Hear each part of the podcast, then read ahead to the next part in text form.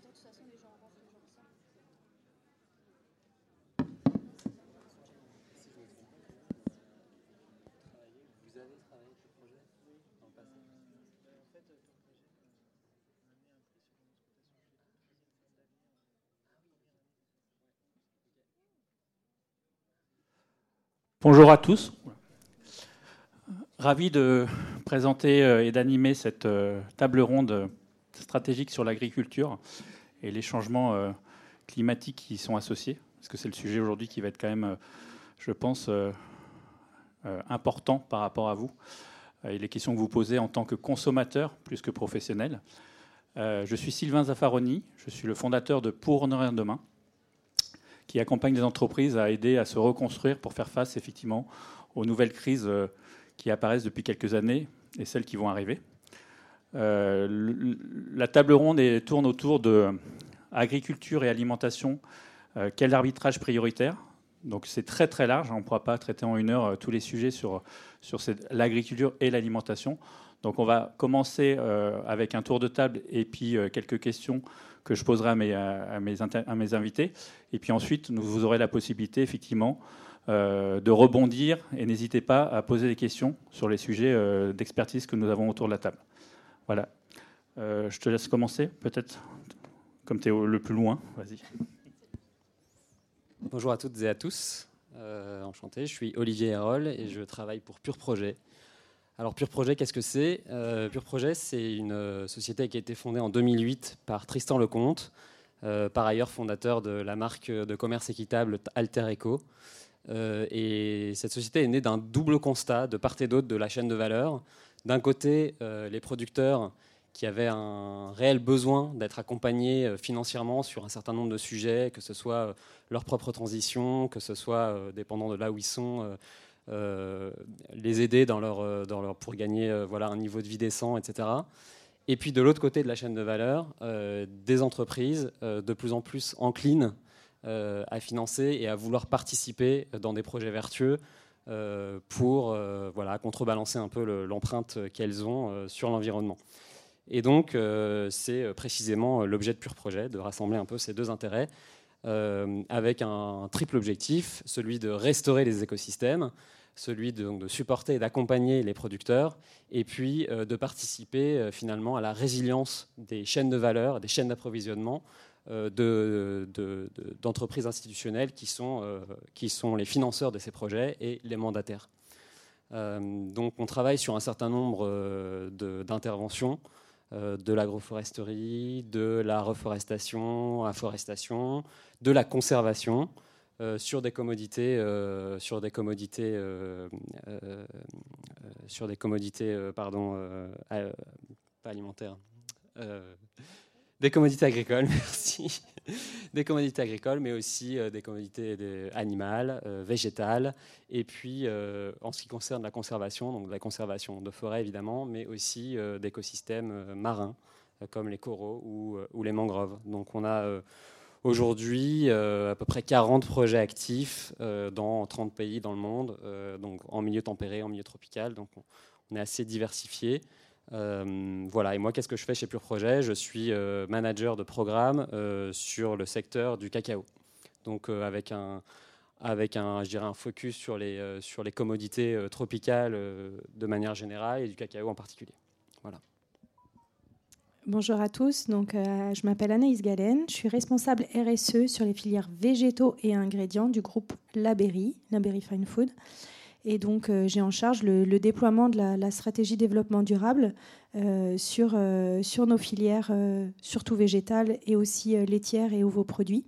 Euh, pour toute la gamme euh, de nos produits euh, qui sont plutôt concentrés sur l'apéritif, donc notamment portés par les marques Blini, Atelier Blini, Père Olive, et puis pas mal d'autres marques distributeurs. Et donc mon objectif, c'est de travailler en binôme avec les achats pour pouvoir mettre en place des programmes de, transition vers une alimentation durable avec nos fournisseurs partenaires qui sont des coopératives, euh, des, euh, groupements d'agriculteurs et puis euh, des transformateurs des premières étapes qui peuvent être des stockeurs ou même du tri ou, de la cuisson. Bonjour à tous. Donc moi je suis producteur de volailles de chair et de grande culture dans les Deux-Sèvres. Donc je suis un producteur de produits agricoles. Et je, représente aussi plus largement les producteurs au niveau national au sein d'un syndicat des coopératives justement qui s'appelle la coopération agricole. Juste pour vous faire un résumé assez simplifié, c'est on met en moyen nos communs de production pour valoriser justement les productions de nos exploitations et euh, pouvoir euh, proposer différents circuits de commercialisation ou de transformation qui aboutiront à une commercialisation. Euh, plutôt que de le faire directement sur nos exploitations, on le fait à plusieurs. Je peux vous donner un exemple, par exemple sur la volaille. Moi, en ce qui me concerne, on est 140 éleveurs. On a regroupé nos moyens humains pour pouvoir avoir un abattoir qui soit dédié à nos productions et qui puisse proposer nos produits sous différentes marques en magasins bio spécialisés et en GMS. Et c'est un exemple parmi d'autres parce que euh, voilà, on peut le faire euh, dans, tous les produits agroalimentaires. Et ça pèse à peu près 70% de la production nationale euh, aujourd'hui par ces biais-là de transformation. Et donc, je suis Annabelle Richard, je suis directrice conseil chez Utopie. Utopie, on est une agence de conseil en développement durable. On travaille à la fois avec les entreprises et les territoires, notamment sur les questions alimentaires, on va fêter nos 30 ans cette année et euh, on a publié euh, au printemps dernier, enfin ce printemps, euh, une note sur la résilience alimentaire qui fait partie des, travaux de think tank qu'on mène au travers du cabinet qui voilà, souhaitait donner un état des lieux des différentes filières, de l'autonomie alimentaire qu'on avait en France à l'échelle des régions sur les, différentes filières et de donner à voir bah, les clés à la fois pour les territoires et les entreprises pour renforcer notre souveraineté. mais on en parlera tout à l'heure, donc je m'arrête là. Parfait, merci. Euh, avant de commencer, déjà, merci d'être là parce qu'il est tard. Euh, le sujet est important. Je voulais juste euh, vous faire un, petit sondage dans la salle par rapport à votre rôle aujourd'hui de consommateur. Hein. Vous oubliez votre côté professionnel. Ceux qui sont inquiets peuvent lever la main sur ce qu'ils vont consommer dans les années à venir. Bon, voilà, on va avoir des, des sujets alors à, évoquer. Euh, bah, commençons, on va commencer par un sujet un peu plus large, mais euh, j'aimerais bien avoir votre avis sur le, quels sont à votre avis les sentiments des consommateurs actuellement face à cette euh, alimentation qui change, qu'elle soit forcée ou subie. Peut-être tu veux rebondir tout de suite sur le sujet? Oui, je peux commencer. Bah, c'est des choses qu'on mettait en exergue notamment dans la note, c'est que on a l'impression qu'à la fois, il y, a eu la crise du Covid, il y a eu ensuite la, crise ukrainienne qui a mis en lumière la forte dépendance énergétique de notre alimentation. Euh, cet été, on a eu une période de, forte sécheresse qui a encore mis, à mal de nouvelles cultures. Euh, on a le sentiment que des choses qui étaient plutôt des tendances, des signaux faibles sur euh, le pouvoir du local ou l'empreinte climatique typiquement de notre alimentation sont des sujets qui depuis un an se sont accélérés ça rejoint euh, des travaux qui étaient en cours au côté territoire sur les stratégies alimentaires. Donc on ne part pas de zéro non plus, mais euh, ça cristallise euh, plein de tensions qui sont à l'œuvre. Et nous, ce qu'on mettait en avant dans nos rapports et qu'on dit toujours, c'est qu'il y a plein de points de fragilité de notre système alimentaire, la dépendance énergétique, le mitage foncier, le renouvellement de la population agricole. Qui est, qui est, inquiétant, des dépendances énergétiques qu'on voit plus ou moins bien, et puis ce qu'on mettait aussi dans la note, c'était la forte dépendance à des filières très concentrées, très lointaines euh, sur des produits qu'on a pourtant chez nous, euh, typiquement la filière céréalière euh, qui est, qui, est, presque excédentaire à, l'échelle française. on, est, on, exporte la quasi-totalité de notre production, on n'a plus que 25% in fine d'autonomie. Donc voilà, je pense que ça, ça a concrétisé des, des, choses qui sont sous les radars depuis plusieurs années et qui vont s'accélérer. Je passe la parole. Oui, bah, je peux répondre sur ce que tu viens de dire. On note aussi que les consommateurs sont de plus en plus perdus face à la multitude de critères qu'ils doivent intégrer dans leur acte d'achat. Entre un produit bon pour, la santé, un produit bon pour la planète, un produit qui, fasse fonctionner le réseau local.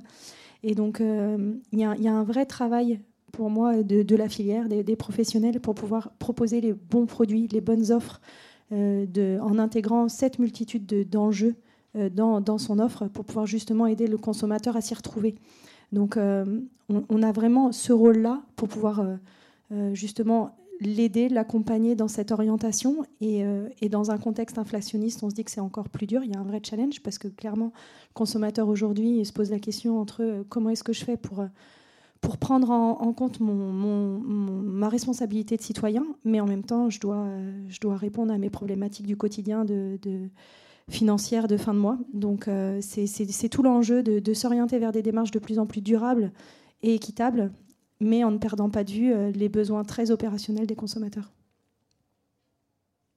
Moi, je veux bien rebondir aussi avec un petit paradoxe quand même quand on parle du consommateur, c'est qu'il y en a plusieurs et que parfois les décisions euh, qu'ils prennent d'aller dans la direction d'un acte de consommation ou de changer de direction ne sont pas forcément euh, euh, à mettre en corrélation avec notre acte, nous, de production.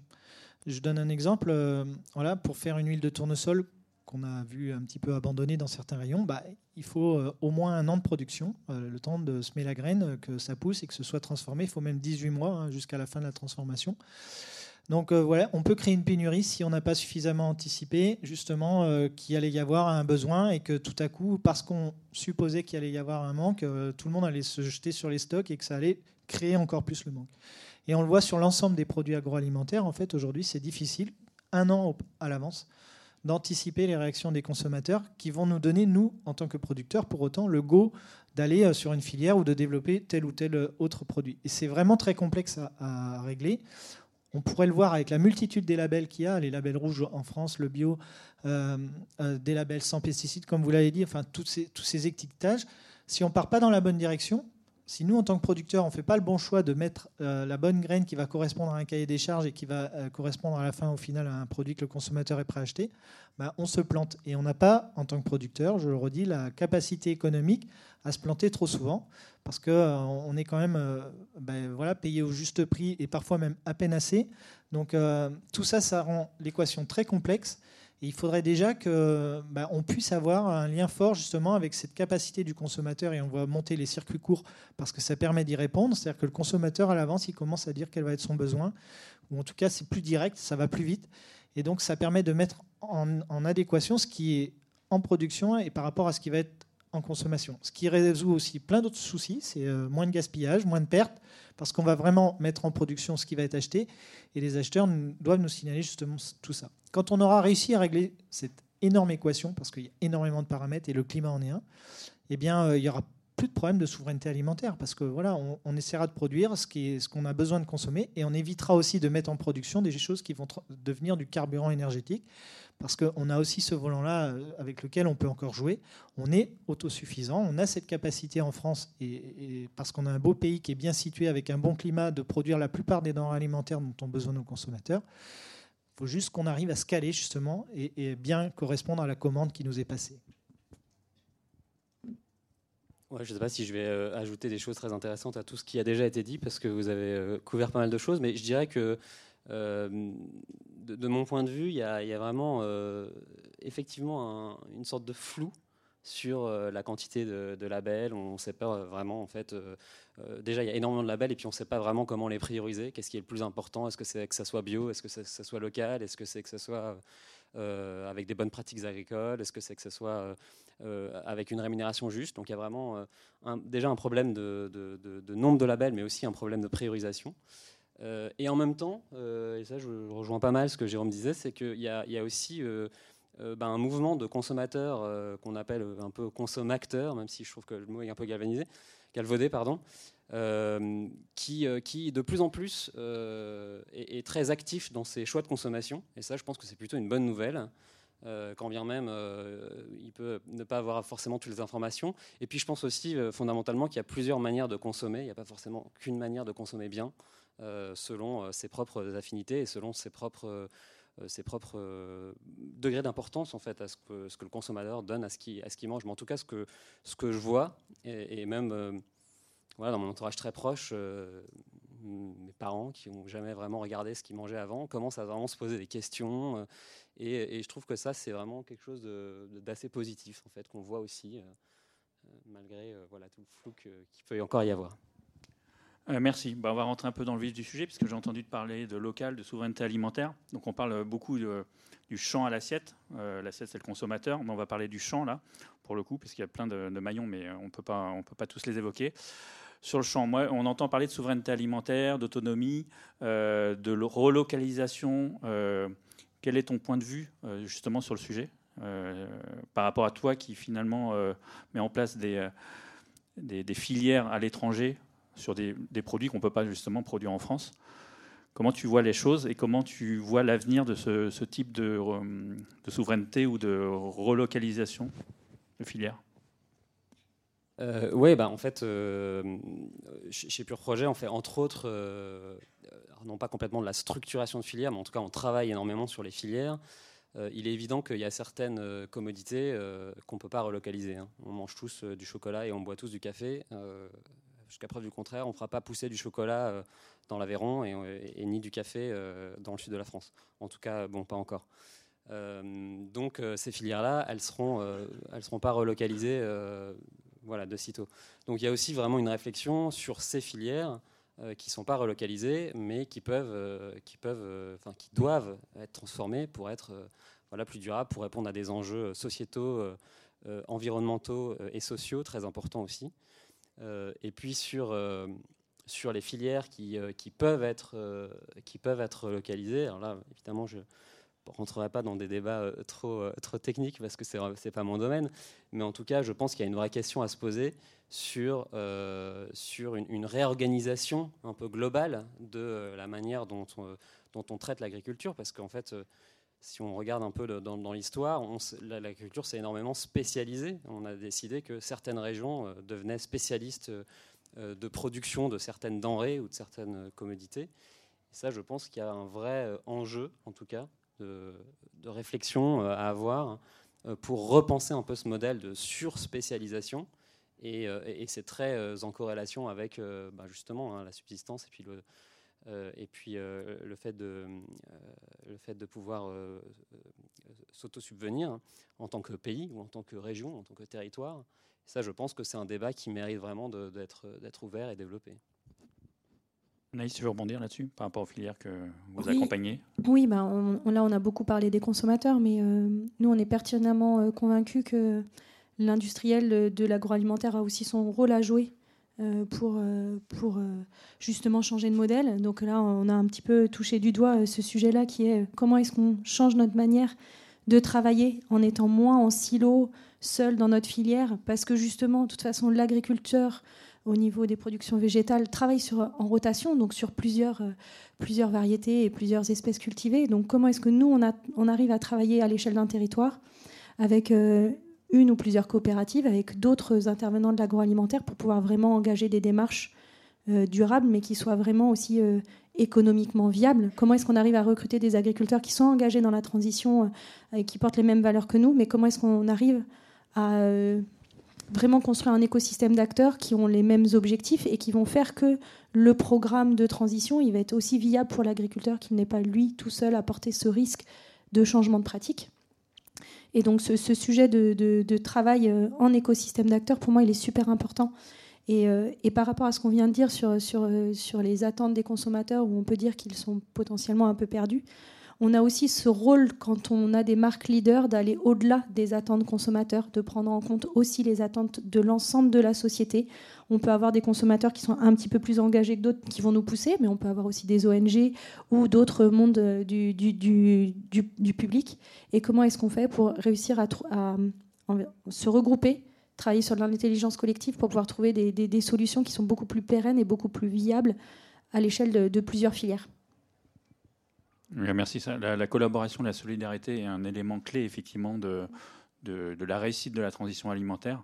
Et je peux, je peux peut-être rebondir. Enfin, tu peux peut-être rebondir sur la notion de coopérative, puisque c'est aussi un sujet qui est euh, en France qui est assez intéressant.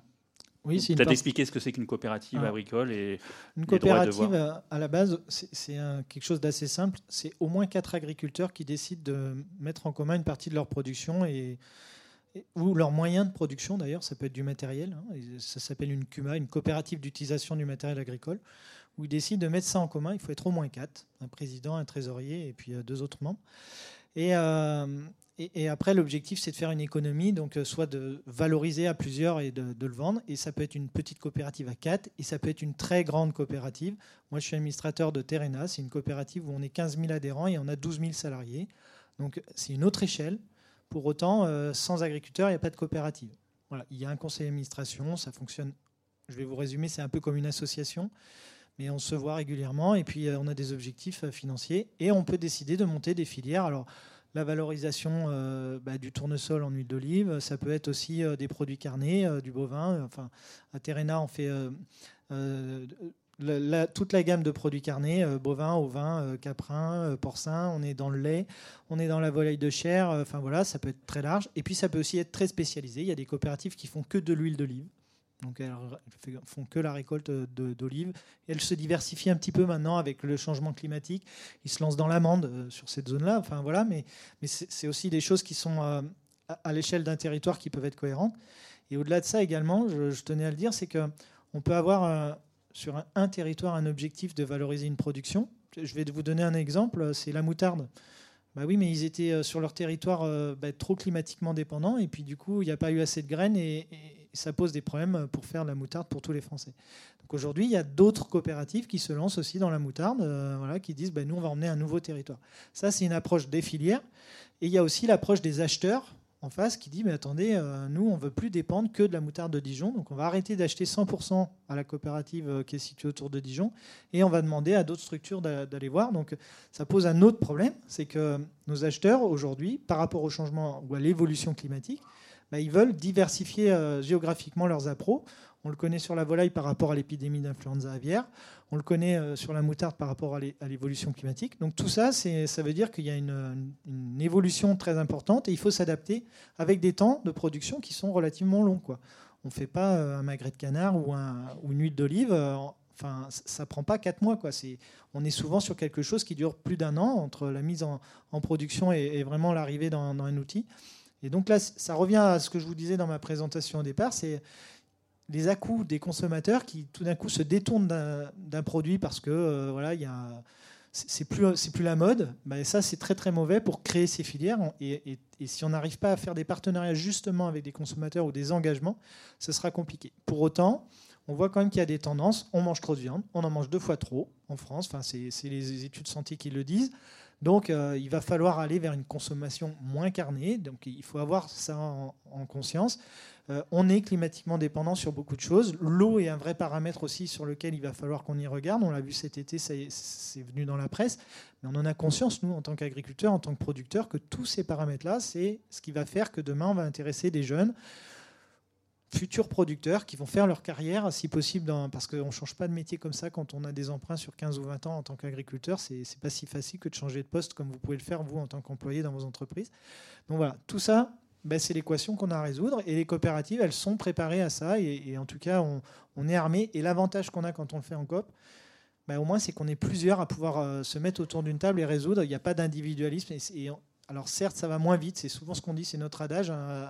ensemble, on, va beaucoup plus loin, mais on va moins vite. Donc euh, voilà. Mais les filières, c'est ça. Et il ne faut pas oublier. Et là, je, je regrette un peu sur ce salon. Il n'y a pas beaucoup de producteurs, il n'y a pas beaucoup de producteurs de denrées agroalimentaires, alors que la base du durable, quand même, euh, voilà, c'est quand même la production agroalimentaire.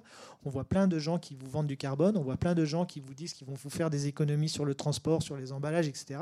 C'est super, mais juste quand même, je vous rappelle que 80% de la problématique carbone, elle est liée à la production elle-même de denrées agroalimentaires. Donc, euh, en fait, vous regardez ici sur ce salon, j'ai l'impression qu'on regarde sur tous les 20 autres pourcents et qu'on veut se cacher un petit peu euh, les, yeux sur ce qui se passe sur les 80%. Mais pour, pour autant, on a des solutions et, elles sont importantes et elles devront être partagées avec vous. Et, ce lien-là, je ne le sens pas encore aujourd'hui, c'est pas assez mature rebondir euh, sur la, localisation Sur quoi rebondir sur bah, euh, Plutôt sur la relocalisation de filières et peut-être les, rapports avec les pouvoirs publics ou euh, oui, oui, tout à par fait. Rapport, qui ont un rôle à jouer aussi. Sur, oui, en tout cas sur cette question de la coopération et de la construction de filières locales, la, conviction qui est partagée, c'est que au niveau territorial, il y a des capacités des pouvoirs publics pour faire de la planification foncière, du développement économique, de l'animation des acteurs. Euh, côté entreprise, euh, on sent qu'il y a une prise de conscience euh, des entreprises de leur chaîne de valeur amont, où on a maintenant des équipes achats qui sont plus sensibilisées à l'origine euh, des produits, euh, à l'exposition climatique de certaines cultures, euh, à la valeur du local aussi dans le produit final. Et donc on, sent qu'on voit émerger, mais je trouve que c'est insuffisant aujourd'hui, des coopérations publiques-privées où la collectivité va garder son rôle de planificateur de vision très macro des filières. Et ce qu'on montrait dans l'étude qu'on a faite, c'est qu'on sera en capacité, aujourd'hui on a une autonomie régionale de 35% on pourrait être à peu près autonome à 100% sur l'ensemble des régions à, quelques exceptions près. si on regarde l'ensemble des filières du champ à l'assiette, avec la phase de transformation évidemment, mais derrière, il y a l'enjeu de réarbitrer des filières qui sont aujourd'hui excédentaires ou alors qui, sont, qui seraient suffisantes mais qui sont exportées. Et à l'inverse, des filières qui sont en faiblesse, euh, les fruits et légumes, on a une autonomie d'à peine 25%, la pêche également. Euh, donc il y a ce travail de, dire de presque de rééquilibrage du modèle alimentaire qui qui peut être piloté par la collectivité. Après, euh, l'innovation industrielle, la coopération, là, c'est vraiment plus de la, du ressort de l'entreprise. Et on, a des exemples, par exemple, dans la note qu'on avait publiée, on avait pas mal travaillé avec Sodexo. Euh, qui a une position intéressante parce que c'est la restauration collective, donc il maîtrise euh, l'étape consommateur final, même si euh, c'est voilà, une alimentation imposée aux cantines scolaires, mais où il y a eu un vrai travail de réintroduction de, la filière blé dur en Ile-de-France, blé dur bio en Ile-de-France, qui est une filière assez fragile. J'aimerais bien voir son retour dessus, mais où il y a eu un engagement pluriannuel de Sodexo avec un prix juste pour sécuriser la production, la réintroduction de cette production, et une mise en lien aussi avec l'industriel du sucre euh, donc vraiment un travail pour sécuriser l'ensemble de la chaîne de valeur et réintroduire une filière qui sinon n'était pas viable. Et donc ça, c'est un travail euh, je trouve super intéressant de vraiment de synergie entre acteurs publics et acteurs privés, avec cet enjeu final de souveraineté et de transition, euh, en l'occurrence. et voilà, c'est ces choses-là qu'on pousse nous au quotidien. Si, je peux rebondir sur un exemple qu'on vit actuellement, on a exactement le même sujet sur notre filière pois chiche, qui est en plus en plein dans les troubles actuels parce que clairement, c'est moins euh, valorisable de produire du pois chiche que du tournesol ou du colza en ce moment. Donc on a un vrai enjeu de recruter les agriculteurs sur cette culture qui est assez secondaire, hein, qui est moins valorisée que du blé aussi. Donc euh, on, a cet enjeu-là. Et euh, vraiment, le, parti qu'on a pris, c'est de s'engager sur deux voies. D'une, de s'aligner sur le, programme agroécologique que, que l'on souhaite déployer à l'échelle de cette filière mais euh, de, de, de coporter cet engagement-là en construisant avec la coopérative et les agriculteurs une démarche de commerce équitable pour pouvoir justement assurer une pérennité, une viabilité économique aux agriculteurs et de financer l'expertise, l'accompagnement technique par un organisme externe, mais aussi le, surcoût associé aux nouvelles pratiques quand on est dans des périodes de transition. Et, euh, et donc on en, est, au début, mais on, euh, est impatient de voir les, résultats de ce projet-là. Et on voit quand même qu'on est confronté à certains challenges qui sont justement comment est-ce qu'on arrive à consolider ce programme-là avec d'autres interlocuteurs euh, de l'industrie agroalimentaire ou d'autres marques qui sont complémentaires à notre besoin en pois chiche sur d'autres produits de la rotation de l'agriculteur pour qu'on ait vraiment quelque chose à l'échelle du territoire qui soit pérenne euh, et que l'agriculteur s'y retrouve pas que, pour une, pas que pour une de ses cultures en rotation, mais pour l'ensemble de son exploitation. Et pour moi, c'est vraiment le challenge de demain, c'est comment est-ce qu'on arrive à mettre en place les bons écosystèmes pour trouver des solutions qui sont pérennes à l'ensemble, à l'échelle de l'ensemble des maillons. Vraiment qu'on ait ce bon partage de la valeur et cette, ce portage du risque de changement de modèle par l'ensemble du collectif.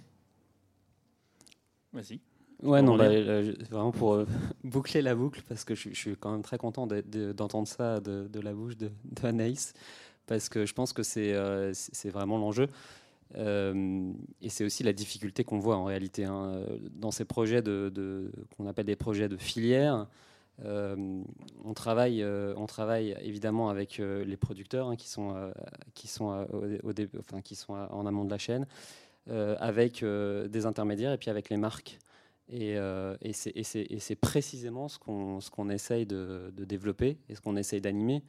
C'est qu'il y a vraiment des intérêts euh, convergents de ces trois types d'acteurs.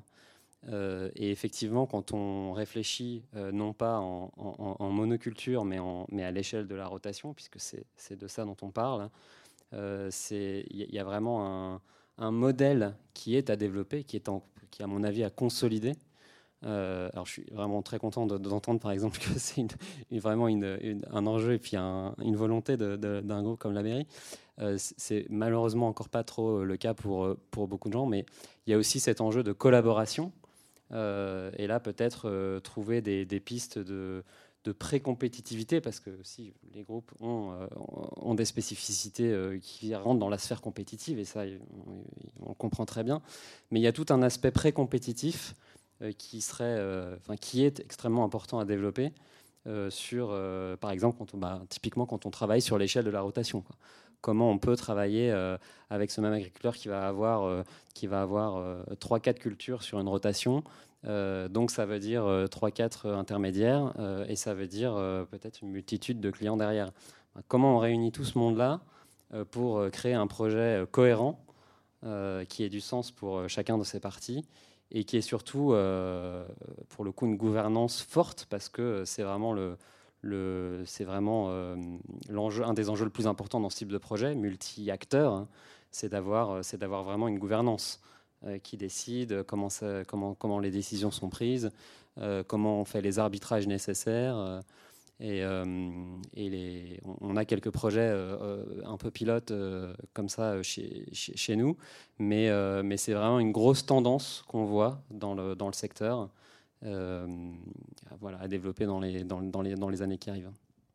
Merci. Alors, ce qui, est, important déjà à retenir, enfin pour moi, ce qui est essentiel, c'est que on parle du temps des saisons. C'est vrai qu'on n'est pas sur un logiciel qui peut avoir une version X parce qu'on a un problème toute la transition alimentaire en France est liée, enfin, et dans le monde est liée à des saisons. C'est-à-dire qu'on ne peut pas changer du jour au lendemain. Et ça, c'est très important. Et je rebondirai sur, euh, par rapport au réchauffement climatique, j'ai entendu dire euh, qu'on n'aurait plus de blé en dessous de la Loire dans 20 ans et que le sorgho allait euh, le remplacer. Voilà, des, choses comme ça, qu'il y aurait de la vigne en, en, Haute-France. Est-ce que c'est des sujets sur lesquels, en tant que coopérative, en tant qu'industriel, ou euh, associatif.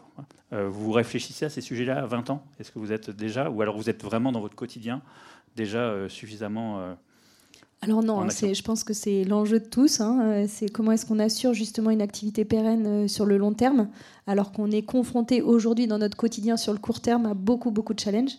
Donc c'est difficile de se, de se de se garder du temps pour travailler sur ces sujets-là et d'engager surtout les acteurs euh, pour pouvoir euh, travailler sur, euh, sur ces sujets. Mais encore une fois, hein, on parle de collectif. Hein. C'est comment est-ce qu'on trouve des solutions à l'échelle de plusieurs filières? Comment est-ce qu'on fait des expérimentations sur des nouvelles variétés? Par exemple, comme de plus en plus de coopératives nous proposent de faire des expérimentations sur de la cacahuète, des choses qu'on n'a pas du tout on n'avait pas en tête euh, il y a cinq ans. Et, c'est surtout, euh, je pense que tu en as parlé tout à l'heure, ce que je trouve intéressant, c'est comment est-ce que les coopératives entre elles aussi discutent pour euh, répartir les, les, différentes cultures dans le territoire et comment est-ce que c'est pas subi, c'est plus anticipé avec les, donc les producteurs, mais aussi avec leurs clients, pour que ça se fasse proprement, qu'il n'y ait pas de problématique justement de, de désemploi ou justement de trop forte demande. Euh, et, je rejoins hein, l'enjeu, en tout cas d'un industriel, c'est de ne pas rester dépendant d'un territoire parce qu'on le voit.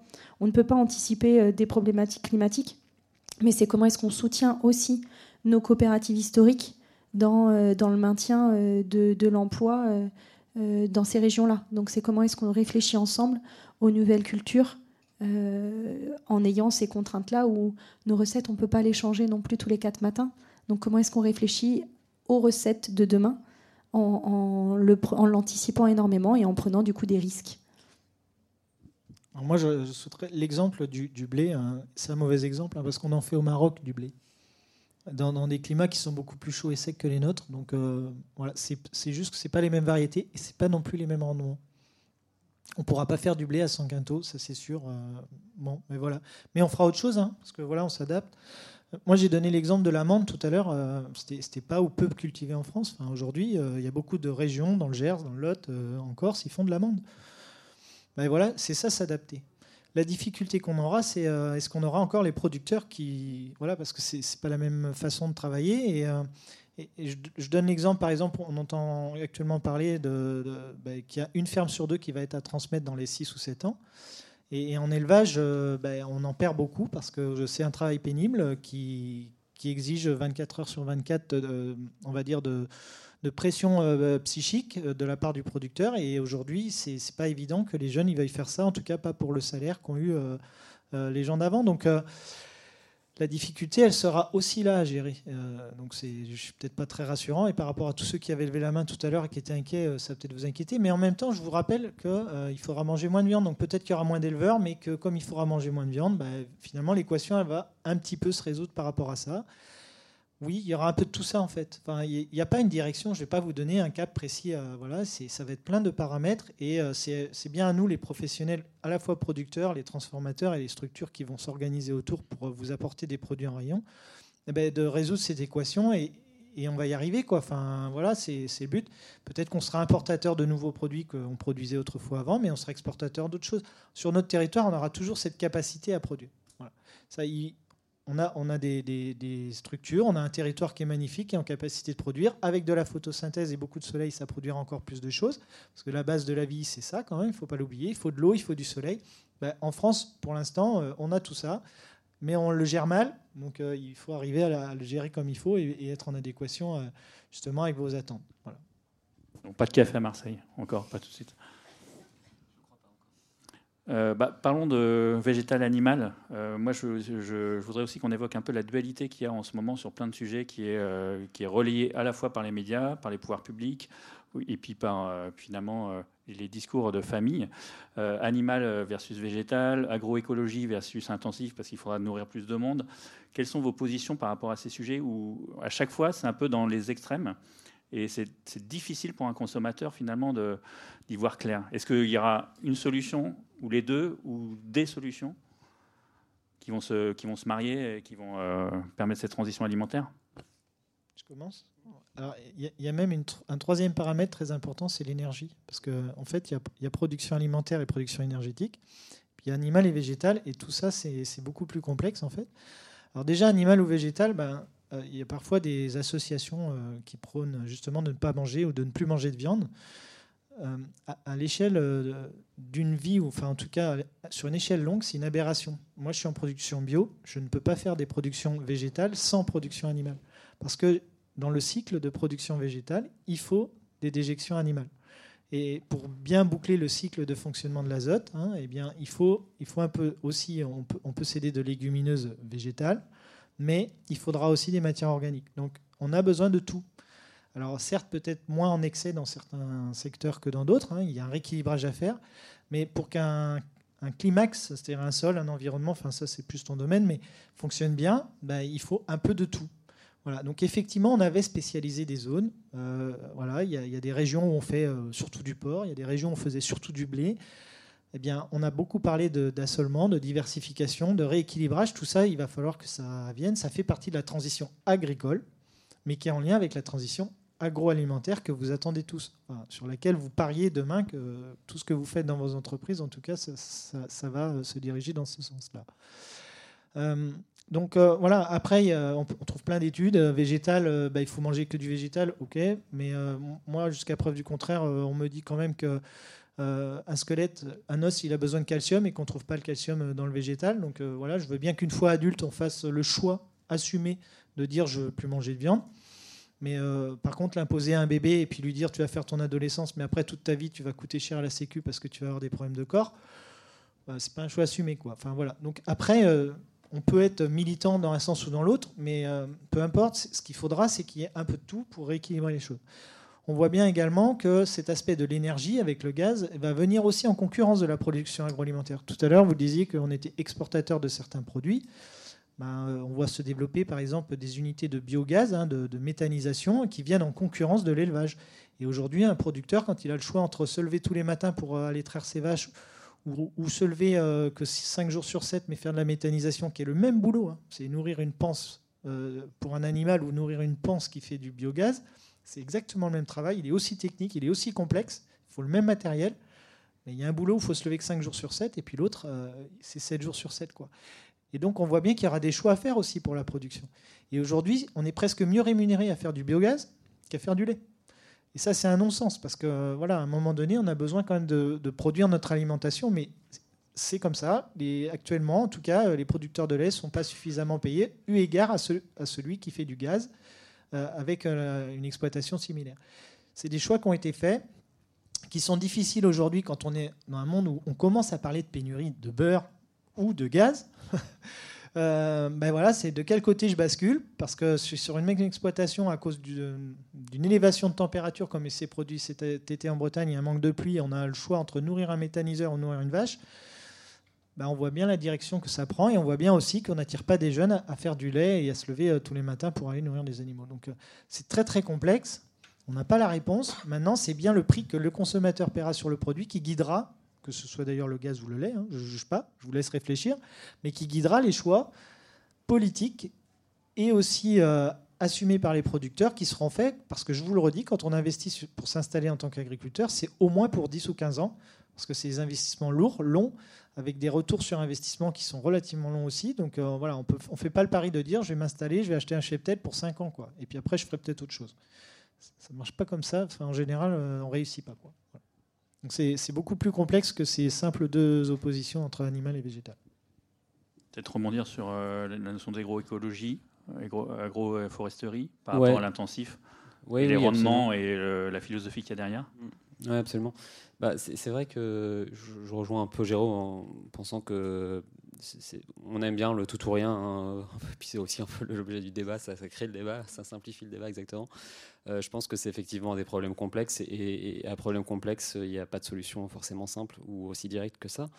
Euh, et puis je pense aussi que ça revient à poser vraiment la question d'un changement de comportement euh, qui est aussi un sujet dont tu parlais et, qui peut être un peu l'éléphant dans la salle, et que, et, que ce changement de comportement, on ne raisonnera pas à isopérimètre, on ne raisonnera pas à, iso, à iso comportement en fait.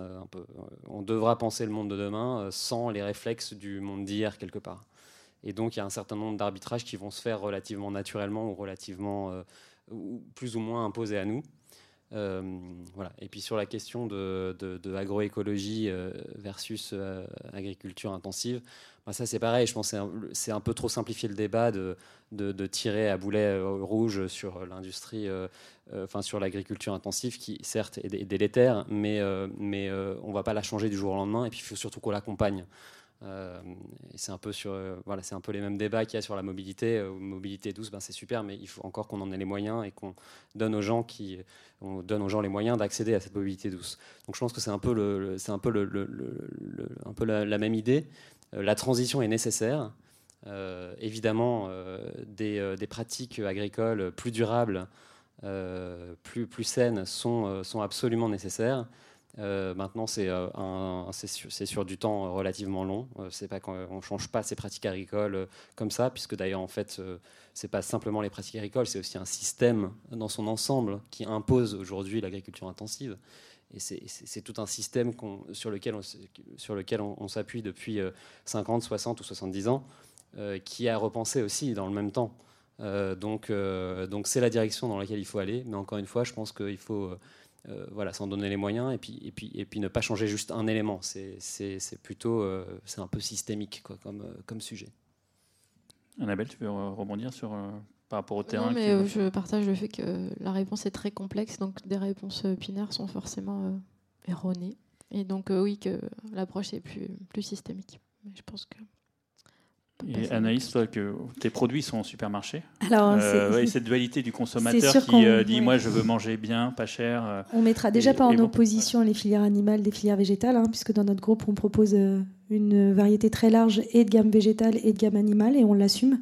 Justement, c'est plutôt cette complémentarité entre les différentes filières qui est super intéressante puisqu'on peut justement bénéficier de bonnes pratiques dans une filière et réfléchir à comment est-ce qu'on peut le déployer en l'adaptant à d'autres filières. On a ce sujet de toute façon pour les filières animales, elles ont besoin d'apport végétal pour l'alimentation, mais de la même manière, les productions végétales, comme tu viens de le dire, elles ont besoin d'apports nutritifs animaux pour pouvoir enrichir la terre. Donc euh, ce que je trouve hyper intéressant, c'est comment est-ce qu'on réfléchit de manière beaucoup plus écosystémique et comment est-ce qu'on assume après d'avoir l'ensemble de cette variété, qui est aussi une richesse de notre, de notre pays, après potentiellement, par contre, en, en ajustant les répartitions pour être dans, dans, un équilibre beaucoup plus durable et viable euh, à l'échelle euh, de notre groupe et à l'échelle après des filières et des coopératives. Donc c'est quelque chose qu'on peut complètement assumer. Et puis pour rebondir, euh, prenez le bio ou prenez une un cahier des charges restrictif et limitant, je pense que c'est pas l'avenir parce qu'on le voit hein, en fonction des conditions pédoclimatiques de chaque euh, territoire et de, chaque euh, exploitation, on va avoir des enjeux qui sont légèrement différents et donc il faut adapter les modèles. Donc se fixer un modèle unique ne, résolvera pas, le sujet. Et le dernier point aussi où je souhaite euh, vraiment accentuer le, sujet, c'est que de dire par exemple, bah les légumineuses c'est l'avenir, il faut qu'on y aille.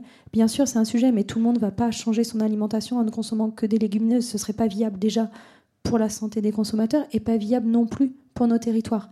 Donc c'est plutôt comment est-ce qu'on réfléchit de manière euh, constructive et pertinente sur euh, les, bonnes implantations de, bonnes cultures dans les territoires et qui fassent un écho et qui tiennent la route aussi au niveau du, bol alimentaire euh, durable de nos consommateurs. Merci. On a quelques minutes pour répondre à certaines questions. Est-ce que je pense qu'il n'y a pas de micro, donc il falloir le. Ah si, c'est bon. Merci.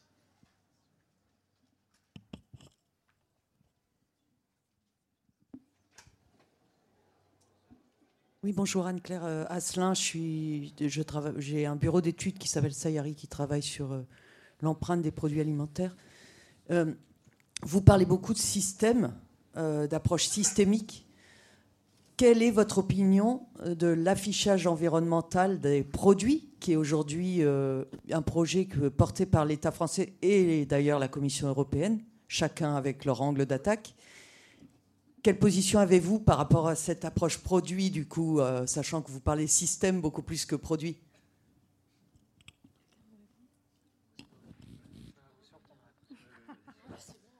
C'est le paysan qui va vous répondre. Ils y réfléchissent à la réponse. Non, moi j'ai vraiment une position. Alors, ok, euh, moi il n'y a pas de problème. L'analyse de cycle de vie, elle a quand même un défaut, c'est que sur ces paramètres, on ne regarde pas tout. C'est pas une approche systémique. Donc euh, en fait, euh, vous cachez un œil et vous, faites, faites une, loi sur un truc qui est moitié vrai, moitié pas vrai. Quoi. Et il y a, je suis sûr, plein de cabinets dans cette salle qui sont missionnés pour faire des analyses de cycle de vie, pour, pour sortir des scorings environnementaux tels que l'ADEME a demandé de le faire avec son EcoScore, qui, je le rappelle d'ailleurs, ben, pour l'instant est encore en projet. D'ailleurs, ils l'ont présenté à leur comité des partenaires début juillet. Hein. Il, y a, plein de calculateurs qui vont sortir derrière. J'en profite pour dire qu'en parallèle, il y avait quand même euh, euh, les producteurs bio qui avaient demandé à l'ITAB de, faire un calcul euh, à partir d'une autre méthode. Donc, ils ont sorti le Planet Score. Et en corrigeant justement les défauts des analyses de cycle de vie, ils sortent sur un scoring qui permet vraiment d'avoir quelque chose de différent. Alors je ne dis pas que c'est le meilleur des modèles, euh, je dis juste qu'au moins ils sont capables de comparer un œuf label rouge avec un œuf euh, pondu par une, cage, euh, une poule en cage pardon, qui n'a jamais vu le soleil. Ça ne va pas sortir la même note. Demandez à l'ADEME de vous scorer les différents œufs qu'on trouve en supermarché, ils vous sortent tous la même lettre. Donc il y a quand même un problème en tant que consommateur. Comment s'y retrouver si demain, à partir d'un calculateur, que ce soit un œuf bio, un œuf label rouge ou un œuf classique, on a la même note. Là, on l'avait noté, ça, on l'avait informé l'ADEME, que plus les modèles ils étaient extensifs et plus ils sortaient mal notés, parce que tout simplement, ils divisaient euh, les kilos produits en utilisant les mètres carrés utilisés. Donc, quand on, élève des bovins en extensif, on utilise des prairies, oh, des, surfaces même sur les flancs de montagne. Donc, voilà. Donc, forcément, la division, elle n'est pas bonne si on ne corrige pas le fait que bah, derrière, ça amène d'autres bienfaits. Et, donc, euh, bah, ok, ça peut être un bon repère de dire à un client, vous allez consommer ou par votre acte d'achat, vous allez acheter quelque chose et vous allez tout de suite par votre acte d'achat voir quel va être l'impact de ce produit-là sur la planète. D'ailleurs, ça permettrait en France euh, d'effacer tous les autres labels quasiment. Parce que le vrai acte, en fait, c'est est-ce que je consomme ben, bien d'abord pour ma santé C'est souvent d'ailleurs pour ça qu'il y a des gens qui viennent au bio. Est-ce que c'est pour le goût? Ben, C'est pour ça qu'ils avaient choisi le label rouge. Mais avant tout, aujourd'hui, ce qui devient prégnant, et surtout chez les jeunes, c'est euh, voilà, c'est pour ma planète. Quand on les interroge, euh, les 18-24 ans, c'est avant tout leur acte de consommation. Il va sur des produits euh, de meilleure qualité parce qu'ils veulent faire un effort sur la planète. Donc on voit bien que cette nouvelle génération, si elle s'intéresse à ça, bah, il va falloir répondre à ces questions. Et quand on lui montre l'éco-score de l'ADEME, qui montre juste un scoring de A à E, mais qui différencie pas en intra-catégorie justement ce que c'est, il y a des trous dans la raquette. L'ADEME le reconnaît d'ailleurs. Ils ne savent pas comment le corriger. L'ITAB a sorti le Planet Score, ils l'ont corrigé, mais les consommateurs européens, les ONG qui se sont engagés dedans, leur ont dit mais attendez, c'est pas suffisant de mettre un score parce que nous on veut savoir s'il y a des antibiotiques dedans ou s'il y a des pesticides, donc il faut mettre un onglet pesticides. On veut savoir si le produit a un impact sur la biodiversité ou pas, il faut un onglet biodiversité. On veut savoir si ça a un impact sur le climat, il faut un onglet climat. Donc ça a été complété. Et en fait, le logo, il dit tout aujourd'hui. Enfin, leur calculateur, pour l'instant, il dit tout. Il a certainement besoin d'être amélioré, mais l'Europe, justement, est en train de regarder ça de très près parce qu'il y a une troisième proposition qui est faite au niveau européen sur le scoring environnemental. Et comme vous l'avez dit, c'est un projet européen avant tout. Donc euh, il va falloir qu'on harmonise l'ensemble des consommateurs européens. Donc c'est bien les élus européens qui vont devoir faire un choix et aller sur un système plutôt qu'un autre. Mais attention de ne pas choisir le mauvais calculateur parce que ça n'aurait plus de sens. On perdrait encore plus tous les consommateurs qui levaient le doigt tout à l'heure et qui étaient inquiets, seraient encore plus paumés de ne pas comprendre pourquoi, avec cette chose qui a été rendue obligatoire par une loi, derrière, ça aboutit à, des incohérences et que ça ne résoudra jamais le problème de, l'équilibre de notre planète. Je vous rappelle juste qu'on en consomme 1,75 par an actuellement, alors qu'on n'en a qu'une. Donc on vit à crédit depuis 1971 et tous les ans, la, date se, rapproche. Et c'est le vrai enjeu de, durable. Quoi. Enfin, vous l'avez devant vous, mais c'est ça le vrai enjeu. Quoi. Et tout cela euh, sur la, table, c'est on doit travailler pour développer nos filières pour améliorer euh, ces points-là. Merci. Peut-être poser une autre question. Bah, la réponse était claire. Merci beaucoup. Euh, moi, je me demandais, parce que vous avez beaucoup parlé de souveraineté alimentaire française, donc de souveraineté nationale, du fait que ben, les régions en France, euh, en fait, pour l'instant, on est capable de produire ce dont on a besoin, etc. Mais du coup, euh, selon vous, ce serait quoi les principaux enjeux et peut-être principales solutions à l'échelle planétaire? Parce qu'on ne peut pas parler de climat sans parler de, du monde entier. Il y a peu de frontières et ni, d'alimentation et de nourrir le monde de demain sans, sans parler des gens partout sur Terre. Donc, euh, c'est quoi en, tant qu'industriel, en tant qu'association, en tant que les enjeux sur lesquels vous, pouvez avoir des leviers ou des freins euh, pour répondre à ces questions d'une manière euh, globale? Bah, je, peux répondre en tout cas au titre de, mon groupe. Ce qui est sûr, c'est qu'on n'a pas que des matières premières euh, d'origine française. Donc bien sûr que ces enjeux de durabilité, mais aussi de respect de conditions de travail, de, juste répartition de la valeur, il faut qu'on les attaque aussi sur nos autres filières. On le fait par exemple sur notre filière avocat, où on travaille euh, sur une origine particulière sur un pilote. Euh, on est sur les mêmes enjeux, on peut en avoir d'autres. On peut avoir des grosses problématiques, par exemple, de sensibilisation à la biodiversité, qui est euh, peut-être avec un petit peu de retard par rapport au, au sujet discuté en France la problématique supplémentaire est qu'on a cet éloignement physique qui fait qu'on ne peut pas mettre tout le monde autour de la table euh, de manière physique. Donc c'est comment est-ce qu'on trouve aussi les bonnes organisations qui nous accompagnent, celles qui sont expertes sur le terrain, qui ont les bons réseaux pour pouvoir justement euh, concrétiser des ambitions et des projets. Et ça, pour, pour nous, c'est hyper important. Autant on peut être très proactif sur nos filières françaises, on peut se déplacer, on peut aller voir les coopératives, on peut voir les agriculteurs pour éviter d'avoir un impact carbone trop fort et se déplacer euh, toutes les semaines en avion et aller voir euh, nos coopératives amont ou nos fournisseurs amont, on a vraiment ce sujet de comment est-ce qu'on trouve un interlocuteur fiable euh, qui, partage les mêmes valeurs que nous et qui a la même volonté de transformer les filières. Et après, pour rebondir, c'est toujours ce sujet d'écosystème. Comment est-ce qu'on trouve d'autres acteurs sur cette filière-là, sur la filière avocat, qui ne sont pas obligatoirement dans l'industrie agroalimentaire, ça peut être dans le cosmétique, ça peut être euh, dans la distribution aussi directement ou, euh, ou, euh, dans d'autres pays. Et comment est-ce qu'on s'aligne sur ce qu'est un avocat responsable et durable? Et après, comment est-ce qu'on met en place le bon projet avec les bons soutiens techniques, financiers pour pouvoir rendre crédible et, et, viablement, économiquement viable ces projets-là. Tu veux rebondir par rapport à. Peut-être juste sur un point. Euh, euh, je ne vais pas répéter ce que, ce que tu as dit ou sur lequel je suis tout à fait en ligne, mais euh, peut-être sur les, sur les filières, pour le coup, tropicales, enfin, qui ne peuvent pas être, qui peuvent pas être remises sur le territoire national. Je pense que là, il y a un enjeu qui est très fort. C'est au-delà de l'aspect purement environnemental, c'est l'aspect social. C'est quelque chose qui n'est pas forcément aussi euh, aussi, aussi flagrant euh, chez nous, et, euh, et, le problème de la répartition de la valeur. La répartition de la valeur est extrêmement déséquilibrée sur certaines filières. Alors sur le cacao et le café, je peux vous en parler un petit peu plus parce que je le, je le connais bien. Mais, mais, pour vous donner un exemple, sur une tablette de chocolat, il y a moins de 10% qui revient en amont de, la filière, c'est-à-dire c'est-à-dire euh, coopératif producteur, moins de 10%, sachant que euh, il y en a euh, pas loin de 60 qui est partagé entre le transformateur et le distributeur. Donc il y a un vrai enjeu de répartition de valeur sur, le, sur, sur, sur, la chaîne totale. Et, ça, pour le coup, les industriels ont, un rôle à jouer. Alors pas tout seul, bien évidemment, parce que là aussi, on reparle un peu de, sujets systémiques, mais euh, les industriels ont, un rôle à jouer. Euh, évidemment, le, les législations, euh, et le, cadre législatif a un rôle à jouer. Les associations ont un rôle à jouer.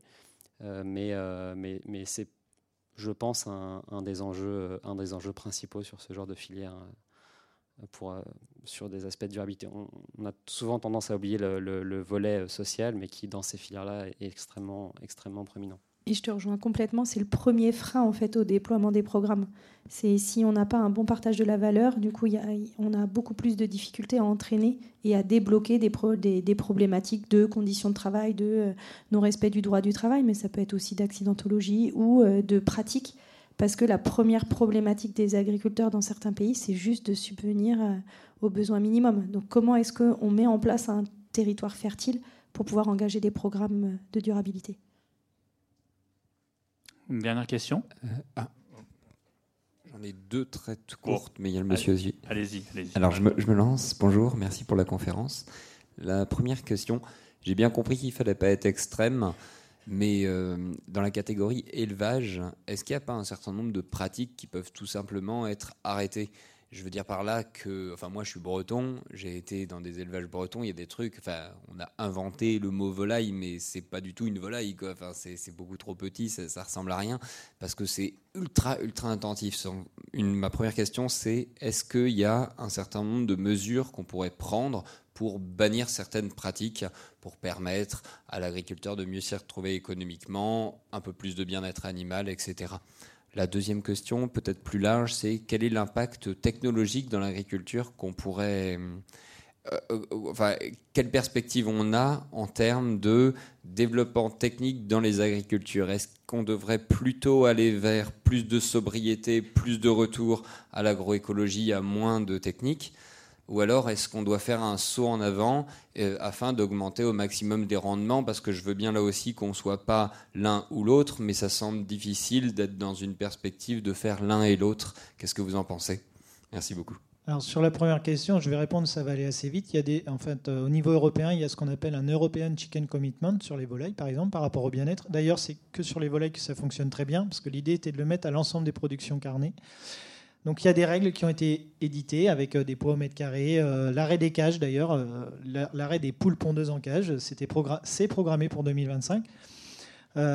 L'ensemble des filières s'était mis dans cette mouvance, dans cette transition qui prend du temps quand même par rapport à des gens qui avaient récemment investi. Mais en tant que consommateur, vous, depuis six mois, enfin depuis un an, vous êtes en train de prouver que c'est à tort qu'elle s'y est mise parce que vous vous remettez à acheter de l'œuf en cage, qui est codifié sur les boîtes d'œufs. Ça va de 0 à, 3 ou à 4, je ne sais plus. Mais en fait, euh, c'était expliqué au consommateur et en fait, le consommateur a l'effet inverse parce que c'est l'œuf le moins cher. Et aujourd'hui, avec la, contraction de votre pouvoir d'achat ou de notre pouvoir d'achat en tant que consommateur, ben, qu'est-ce qu'on fait? Euh, On se dit tiens, moi j'ai envie de partir cet été en vacances, donc je vais plutôt acheter les œufs pas chers. Voilà, donc c'est contradictoire. Pour autant, euh, il y a quand même toujours l'European Chicken Commitment avec des objectifs qui ont été fixés par l'Europe. On sait que les lois, ça ne fait pas toujours changer les choses, mais ça donne un cap. Et que des fois, il faut un peu plus de temps que le cap fixé final. Mais en tout cas, il y a un cap avec une désintensification globale euh, des systèmes agricoles, quels qu'ils soient. Et sachez-le, les agriculteurs, quand ils produisent sur ces méthodes-là, euh, c'est pas toujours de gaieté de cœur parce qu'ils voient aussi qu'on peut faire mieux. Mais des fois, économiquement, ils n'ont pas le choix non plus. Hein. Euh, donc, euh, c'est ce qu'on appelle la transition. C'est-à-dire qu'on part d'un modèle et on va vers un autre. Et nous, en tant que producteurs, bien sûr qu'on veut aller vers quelque chose de mieux. Moi, je suis éleveur de volailles bio, j'ai fait ce choix-là. Maintenant, ce n'est pas, pas forcément le rendement que j'ai visé, c'est la marge. Parce qu'effectivement, élever des, des, des, volailles bio, c'est aussi faire des cultures bio, il faut bien les nourrir donc je ne vais pas faire des cultures conventionnelles, ben, je vais faire euh, deux fois ou deux fois et demi de rendement en moins que si j'avais fait euh, les mêmes cultures en conventionnel. Mais je vise la marche dans mon système, dans sur mon entreprise, entre guillemets, on va dire, sur ma ferme. Voilà, et, donc c'est là qu'il faut changer un petit peu le modèle. Il faut arrêter de, de, dire en agricole on vise euh, tel rendement. Voilà. Non, ce qu'il faut voir, c'est qu'est-ce qui reste à la fin à l'agriculteur pour vivre et qu'est-ce qu'il a produit sur un territoire, parce qu'on est bien à parler de durable. Donc quel est l'impact de cette exploitation sur ce territoire et comment il, développe les synergies, vous en avez parlé, et comment on est euh, efficace avec euh, les partenaires qu'il y a sur ce territoire, comment on développe de l'économie. Et ça, c'est possible, ça fonctionne sur le papier. Euh, voilà, ça s'appelle de la diversification. Mais effectivement, on sort du, modèle avec une seule, un seul type de production, comme vous avez pu le connaître dans votre région, ou seulement deux types de production. C'est complexe, mais euh, le monde agricole, il est déjà dans cette mouvance-là d'évoluer, parce que d'abord, nous, on veut continuer, euh, certains d'entre nous, à être agriculteurs demain et à gagner notre vie, et puis on veut continuer aussi à, ce que vous, à être fiers de voir que nos produits sont consommés par vous.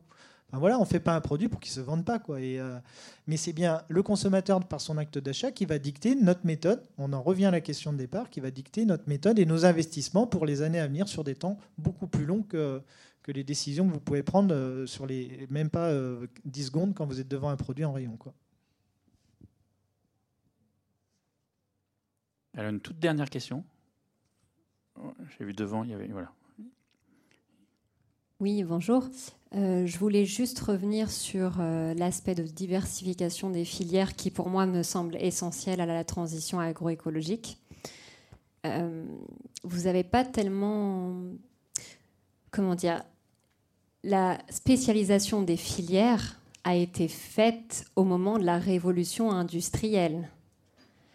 Donc quand on parle de rediversifier les filières, on remet en question le modèle industriel, incluant aussi euh, le modèle en coopératif. Donc est-ce que vous pourriez me dire si vous avez une vision de ce qu'est la coopérative, euh, en parlant d'une grande coopérative ou l'industrie de demain? Est-ce que c'est une usine qui euh, va se fournir des milliers de tonnes dans une région ou est-ce que c'est des usines réparties sur un territoire qui va se fournir auprès d'agriculture en local? Parce que là aussi, il y a la question de souveraineté alimentaire. Donc voilà. pour, ma part, euh, c'est un vrai sujet, c'est comment est-ce qu'on ramène de la complexité saine dans le milieu industriel. On peut reprendre le modèle de la biodiversité, mais c'est comment est-ce qu'on ne se spécialise pas dans une seule filière en étant peut-être hyper performant sur cette filière-là, mais s'il y a le moindre grain de sable dans le rouage, on peut détruire euh, un, une, zone d'emploi euh, très très forte. Donc c'est comment est-ce qu'on ramène de la complexité saine, comment est-ce qu'on réfléchit sur des plans directeurs industriels long terme, comment est-ce qu'on amène de la complémentarité entre nos différentes usines, comment est-ce qu'on on regarde justement euh, ces, problématiques de réduction du risque sur nos chaînes d'approvisionnement, comment est-ce qu'on augmente la, part d'ingrédients différents pour ne pas être dépendant d'une zone, d'une origine ou d'une euh, variété. Ce sont les sujets en effet majeurs du monde industriel de demain. C'est comment est-ce qu'on réfléchit aux recettes de demain, comment est-ce qu'on réfléchit à nos process pour être d'une part quand même performant, puisqu'on a toujours cette problématique de compétitivité face à nos concurrents, mais en amenant, euh, en tout cas en enlevant ces dépendances à une seule filière ou à un seul process. Donc euh, je vous rejoins. Après, j'ai pas de réponse aujourd'hui, mais ce qui est clair, c'est que ce sont des, discussions qu'on a clairement en, cours. Et ce sont des réflexions qu'on doit toujours garder en tête dans nos choix industriels. Merci. Ben, on a fait l'heure. Merci beaucoup. Je voudrais qu'on applaudisse parce que. Dans, l'agriculture la, et l'industrie agroalimentaire, moi, ça fait cinq ans que, en tant que consommateur averti, je vais sur le terrain, je rencontre des usines. C'est un, milieu vraiment euh, incroyable qui veut vraiment participer à la transition alimentaire. Alors oui, ils ont des défauts, euh, oui, ils évoluent, mais en tout cas, je peux vous dire que les marques et les agriculteurs sont là pour vraiment euh, nous sauver. Voilà, donc il faut au quotidien, et c'est vraiment, comme on disait, vous consommez, vous votez. Donc n'oubliez jamais qu'ils sont derrière ces, produits en fait. Voilà. Bah, merci, bonne soirée.